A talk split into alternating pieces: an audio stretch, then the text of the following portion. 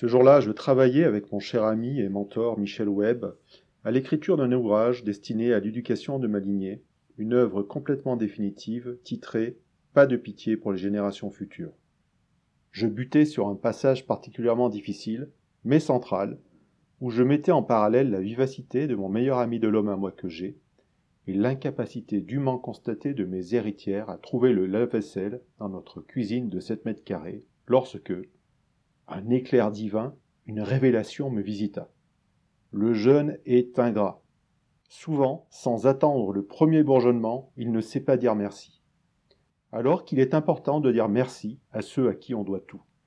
Et pourtant, je l'entends cette petite musique actuelle, si tant est que l'on puisse appeler ça de la musique, qui me casse les oreilles quand ce ne sont pas mes acouphènes, parce que c'est comme ça, voilà. Nous sommes responsables de tout, et si on en est là, c'est tout de la faute à ma génération qui en a trop profité, sus au coupable. Je réponds à cette interjection d'un hochement de tête paternaliste, condescendant, et je dis Quel sot vous êtes, vous les jeunes ouin-ouin. La démonstration qui suit va sans doute révolutionner la sociologie moderne, des ouvrages de référence en découleront. Je donne les clés de la compréhension. En premier de cordée, j'ouvre une voie. J'ai ce courage, cette force de l'âge de raison qui même me suivent.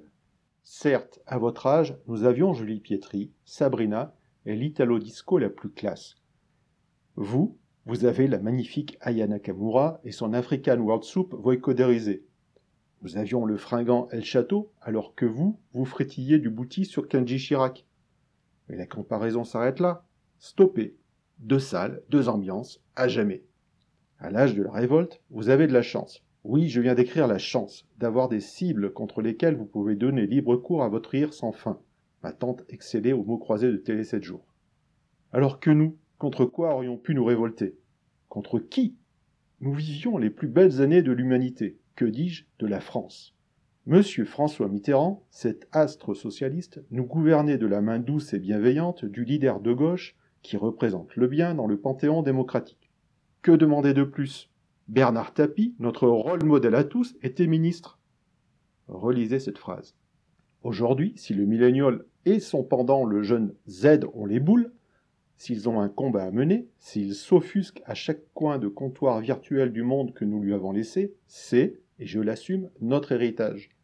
Je cite ici un autre Genix qui ne m'en voudra pas pendant qu'il cachetonne sur TF1. Mais qui suis-je pour juger les saltimbanques au temps des pandémies? C'est bien grâce aux efforts concertés de toute ma génération que vous avez aujourd'hui un combat écologique à mener. Sans nous, ne pas oublier de dire merci à nos parents quand même, qui aurait entendu parler de l'environnement C'est de nos actions que sont nés les combats d'aujourd'hui. Sans nous, pas de Greta Thunberg, pas de Cyril Dion, ni de Pablo Servigne sans mon indéfectible engagement à consommer goulûment, à baffrer tout ce qui tombait de la corne d'abondance de la mondialisation, rempli par des enfants de là-bas où ils n'ont pas les mêmes problèmes que nous, point d'extinction rébellion. Génération X et Boomer, il est temps d'assumer fièrement notre legs.